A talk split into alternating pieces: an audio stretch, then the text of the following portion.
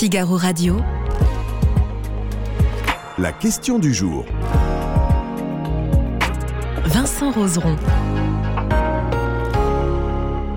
Emmanuel Macron entend mettre en musique la riposte de l'État qu'il veut impitoyable avec ceux qui le défient et qui portent la haine et des idéologies terroriste. Une déclaration qui a eu lieu trois jours après l'attentat du lycée d'Arras qui a coûté la vie à un professeur de français, Dominique Bernard.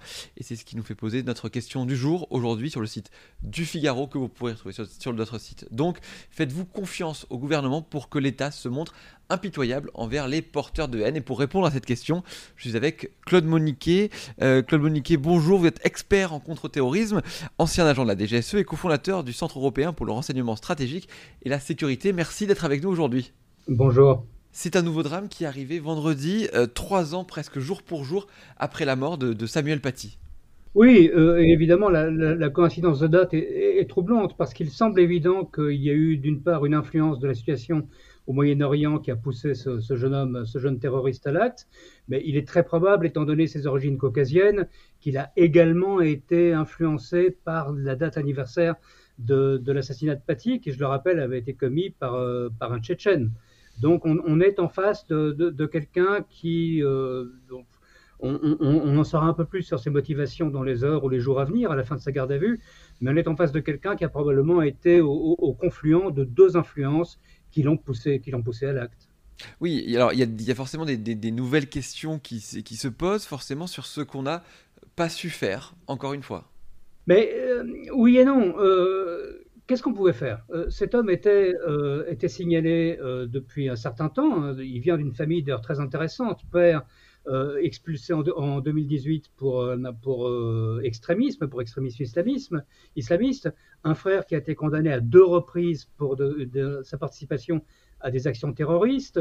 Lui-même fiché S et particulièrement signalé depuis cet été, faisant l'objet d'un suivi euh, ce qu'on appelle un suivi renforcé des services de renseignement. Euh, le problème, c'est que vous savez, euh, si on prend les fichiers, pas le fichier S, qui est un simple outil administratif de signalement, mais le fichier des personnes signalées pour radicalisation, on a plusieurs milliers de personnes, une dizaine de milliers. Et là-dessus, il y en a 5000 qui sont dangereuses considérées comme potentiellement dangereuses, susceptibles de passer à l'acte. Mais sans trahir de secret et sans non plus révéler de choses inutiles à révéler, la capacité des services de renseignement et de la police française, la capacité de surveillance physique permanente, celle qu'on voit dans les films, où vous avez quelqu'un qui est suivi en permanence euh, jour et nuit, euh, elle est de moins de 500 personnes sur la France, de manière simultanée. Donc il faut faire des choix, des arbitrages. Là, il y avait une surveillance en place, interception téléphonique, interception des courriers informatiques, euh, surveillance ponctuelle, interrogatoire. Euh, la veille de l'attentat, il avait été euh, intercepté et, et, interrogé. Et puis voilà, euh, malheureusement, c'est le lendemain qu'il est passé à l'acte. Oui, ça veut dire que la France n'a finalement pas les moyens de, de, de, surveiller tout le monde. C'est ça que vous êtes en train de me dire? Aucun pays n'a tous les moyens de surveiller tout le monde. On est en face d'une menace qui est, qui, qui est, protéiforme.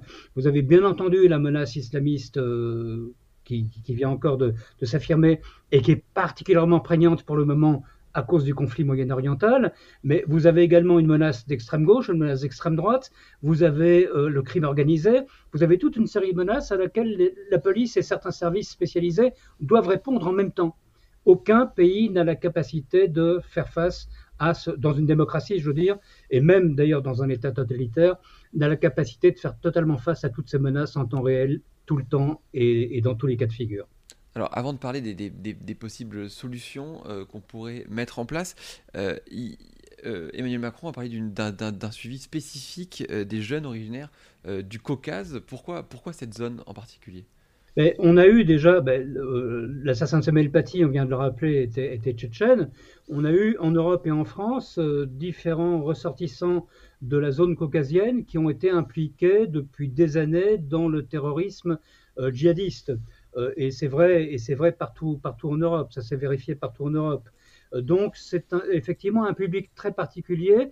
Euh, sans jeter le discrédit sur une communauté, une grande partie des Tchétchènes et des réfugiés tchétchènes vivant en France et des réfugiés caucasiens sont des gens qui sont plutôt imprégnés par un islam radical. Euh, ils ne sont pas tous terroristes, évidemment, heureusement, ils ne vont pas tous passer à l'acte demain, ni peut-être jamais, mais ils baignent, beaucoup d'entre eux, une majorité d'entre eux baignent dans un islam radical. Donc ça nécessite effectivement une, attitude, une attention particulière de nos services de renseignement. Qu'est-ce qu'il faudrait faire aujourd'hui pour euh, finalement euh, mieux, mieux prévenir ce genre de drame? D'abord, il y a toute une série de mesures préventives. J'ai vu avec satisfaction ce matin que M. Darmanin euh, demander au préfet de réexaminer la situation des étrangers euh, qui présentent un risque pour la, sûreté de l'État et pour la population, et en particulier les gens qui sont proches de la, mouvance djihadiste ou islamiste, de manière à les éloigner du territoire. C'est clairement une mesure euh, salutaire.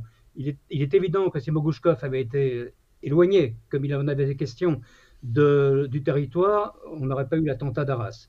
La deuxième chose, c'est un renforcement du renseignement. Mais on a déjà fortement renforcé le renseignement depuis une dizaine d'années. On a également empilé toute une série de textes, et quand je dis empilé, ça n'est pas péjoratif, toute une série de textes euh, légaux euh, de manière à, faire face au terrorisme et, même aujourd'hui à faire face au séparatisme, donc à l'extrémisme. Aucun gouvernement jusqu'à présent, il faut le dire clairement, qu'il soit de droite ou de gauche, aucun gouvernement n'était allé aussi loin que le gouvernement actuel. Donc on a fait beaucoup d'efforts. Maintenant, la question, c'est de savoir quelle est la capacité à aller encore plus loin. Euh, la mesure proposée par le ministre Darmanin, je pense, s'inscrit dans un cadre qui est, positif. Oui, effectivement, ce qu'il a, annoncé, euh, il a parlé près de 500 personnes étrangères dangereuses, irrégulières sur notre territoire. Ça fait beaucoup tout de même. Ça fait beaucoup, une fois de plus. Alors le problème par définition des irréguliers, des illégaux, c'est que pour la majorité d'entre eux, on ne sait pas très bien où ils sont. Alors il y en a, on sait où ils sont, ils ont un ordre de quitter le territoire français, un OQTF, qui, n'est pas exécuté pour des raisons administratives ou parce qu'il y a des obstacles euh, suivant leur âge, le, fait qu'ils ont des enfants, euh, les gens avec qui ils vivent, etc. Euh, tout ça, et, bien entendu la mobilisation de certaines associations. C'est ce qui s'était passé dans le cadre de la, famille Mogouchkov où il y avait une volonté d'expulser toute la famille, et puis il y a eu une levée de bouclier de toute une série d'associations droit-domistes tout à fait respectables. Mais bon, voilà, le résultat, on l'a vu, on l'a vu, on l'a vu vendredi. Euh, effectivement, ça fait beaucoup de monde et une partie de ces 500 personnes, ce qui est une estimation, hein, ils sont peut-être plus, euh, une partie des 500 personnes est difficile à, localiser. Oui, parce que Gérald Darmanin a, parlé aussi qu'il veut accélérer l'expulsion de 193 étrangers radicalisés en situation irrégulière. Et ça, on sait aussi que c'est souvent compliqué pour un gouvernement de le mettre en place c'est très compliqué et clairement, ce n'est pas toujours la faute du gouvernement français. Il y a des retards administratifs, il y a des freins, c'est évident et je ne dirais pas le contraire. Mais pour expulser quelqu'un, il faut d'abord être certain de sa nationalité, sinon on ne peut pas l'expulser. Il faut avoir un pays qui est prêt à le recevoir, de préférence son pays d'origine, euh, sinon un pays tiers. Tout le monde ne se précipite pas euh, au portillon, si je peux dire, pour récupérer un extrémiste ou, pour récupérer quelqu'un qui est dangereux D'autant plus que certains pays, on l'a vu dans le cas de l'Algérie, certains pays ont à certains moments des contentieux avec la France qui font qu'ils vont se montrer un peu réticents à délivrer les laissés-passer, à, reprendre leurs ressortissants, euh, voire euh, totalement, euh, totalement inactifs et, non répondants à nos demandes. Oui, donc en fait, finalement, on va se retrouver avec des gens qui sont bloqués en France. C'est ce qui se passe actuellement? Oui, on a d'ailleurs des, des, terroristes qui, eux, sont des terroristes condamnés, euh, entre autres, je pense aux attentats qui ont eu lieu dans les années 90, qui ont été condamnés, qui ont fait de longues peines de prison en France, qui ne sont pas français, qui sont totalement expulsables et d'ailleurs frappés d'expulsion, et qu'on ne peut pas expulser, qui vivent sous surveillance policière permanente, parce qu'aucun pays et leur pays d'origine non plus ne veut les accueillir, c'est le cas entre autres de certains Algériens du GIA, euh, et ils vivent sous, protection, sous surveillance policière permanente, en les changeant de ville en ville, parfois tous les mois, euh, c'est d'une part, euh, alors pour eux déjà c'est pas très humain, mais ça, c'est le, je vais pas pleurer sur eux. C'est une charge administrative, c'est une charge financière qui est euh, importante, et pour la société française, c'est clairement très difficile à comprendre. Mais nous sommes dans un état de droit, nous sommes dans une démocratie, et nous nous devons de respecter certaines règles, à la fois nos règles et puis les règles qui régissent nos rapports avec nos partenaires internationaux. Forcément, et, on le disait aussi, arriver à, surveiller ces gens-là, euh, ça demande beaucoup de moyens. Est-ce qu'on pourrait se dire que en recrutant plus de personnes, plus d'agents, euh, ça réglerait le problème? Euh, on réglera une partie du problème, mais on n'arrivera jamais à recruter, à, avoir assez d'agents pour surveiller tout le monde. Pour vous donner, et à nouveau sans, trahir de secret, mais les chiffres sont connus, pour cette surveillance dont je parlais tout à l'heure, qui est la surveillance complète qu'on voit au cinéma, euh, mhm. avec quelqu'un qui ne peut pas bouger parce que dans son ombre, il, trimballe une dizaine d'agents de, de, sécurité.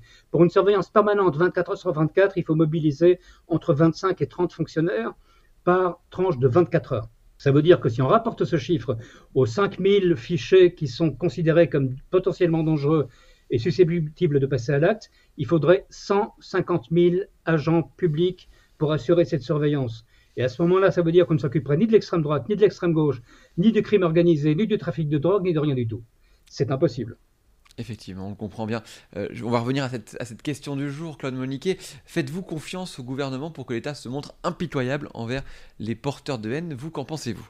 Je suis, je fais confiance au gouvernement que, j'ai servi euh, pendant, pendant 20 ans, mais je lui fais confiance. Euh, des efforts ont été faits, d'autres sont à faire, et fondamentalement, oui, je pense qu'il y a en France une véritable volonté de lutter à la fois contre le terrorisme, la violence et la haine. Eh ben, on va cliquer sur le bouton oui. Alors, eh ben, je peux vous dire que vous êtes en, minorité euh, par rapport aux internautes. 17% des internautes du Figaro ne font pas confiance au gouvernement. Est-ce que, que vous le comprenez, ça? Je le comprends tout à fait. D'abord, il, y a beaucoup d'incompréhension, beaucoup des choses qu'on vient de dire, qui sont des, réalités de terrain et des réalités techniques et des réalités légales, sont mal comprises par la société. Et puis, on est dans un contexte, effectivement, avec l'assassinat épouvantable du professeur Bertrand vendredi, on est dans un contexte dans lequel l'émotion parle. Et je le condamne pas du tout, je le comprends tout à fait. Cette émotion, je la partage. Seulement, moi, j'ai été dans l'appareil, je sais comment ça marche, et je connais les limites des possibilités qui sont les nôtres dans l'état de droit qu'est la France. Très bien, merci beaucoup Claude Moniquet en tout cas d'avoir été avec nous aujourd'hui pour, nous faire part de votre expérience et de votre analyse sur le sujet. Merci une nouvelle fois d'avoir été euh, avec nous. Merci d'avoir suivi la question du jour. On se retrouve demain. Bonne journée sur Figaro Radio.